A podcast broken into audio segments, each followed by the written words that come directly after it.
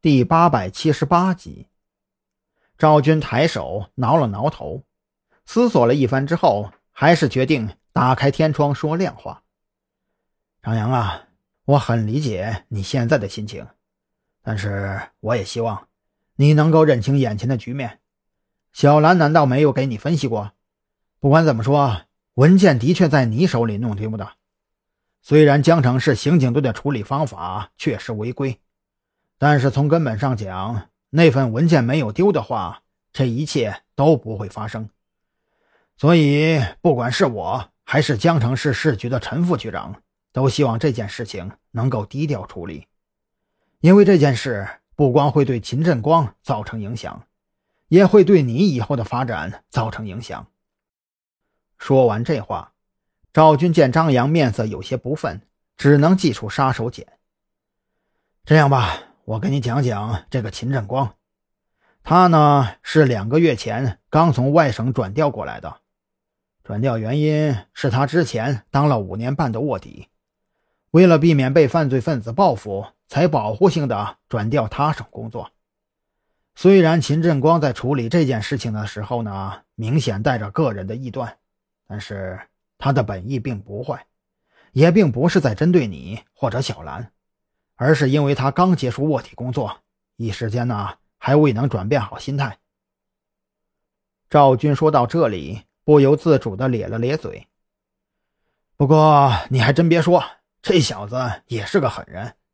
他还没从警校毕业，就因为天生恶人脸被特勤部门给看中了，安排他去卧底调查一个贩毒团伙。按照原本的计划呢，是准备让他冒充下家，跟那帮人接触一下。可是秦振光觉得这种方案太容易暴露，就在那帮人藏身的城乡结合部开了一家烧烤店。因为表现得很是凶悍蛮横，所以很快就和那帮人混熟了，明里暗里的将那帮人的情况摸得一清二楚。而且这一干就是五年半。最后动手抓人的时候，他才发现，这五年半以来，天天跟炭火竹签打交道了。除了脑袋里的查案逻辑没有落下，他的体能是差得一塌糊涂，甚至连枪都打不准了。哼，还真是个狠人。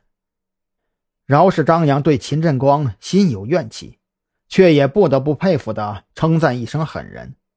人这一辈子有几个五年半，能够用五年半的时间潜心卧底调查，也就说明这个人的原则性是没有问题的。现在你心里的疙瘩解开点了没？赵军见张扬面色复杂，也就笑哈哈的拍了拍他的肩膀。不过呢，你的这三个问题还是很有必要放给秦振光听一听的。刑警办案不是卧底调查，任何线索、任何证据都必须严谨的去核实，不能依靠个人臆断就匆忙下结论。这一次是你们。下一次换做寻常群众，岂不就成了冤假错案了？被赵军开导一通之后，张扬的心情稍微好转了一些，也不再开口提及出院的事儿。反正一切由赵军自个儿看着办呗。见张扬脸上的怨气逐渐消散，赵军跟二人开了几句玩笑之后，也就起身准备离开。张扬可以躺在病床上休养。他却必须按照流程给张扬安排明白了，正所谓是天生劳碌命。送走赵军之后，蓝雨桐回到病房，这才发现张扬已经自己动手将吊针给拔了出来。这玩意儿就是葡萄糖，虽然能提供营养，但是它不抗饿呀。咱们出去弄点吃的呗。张扬见蓝雨桐有发怒的迹象，急忙陪着笑开口解释。呃，嗨，要真不行，吃完饭回来再挂上就是了。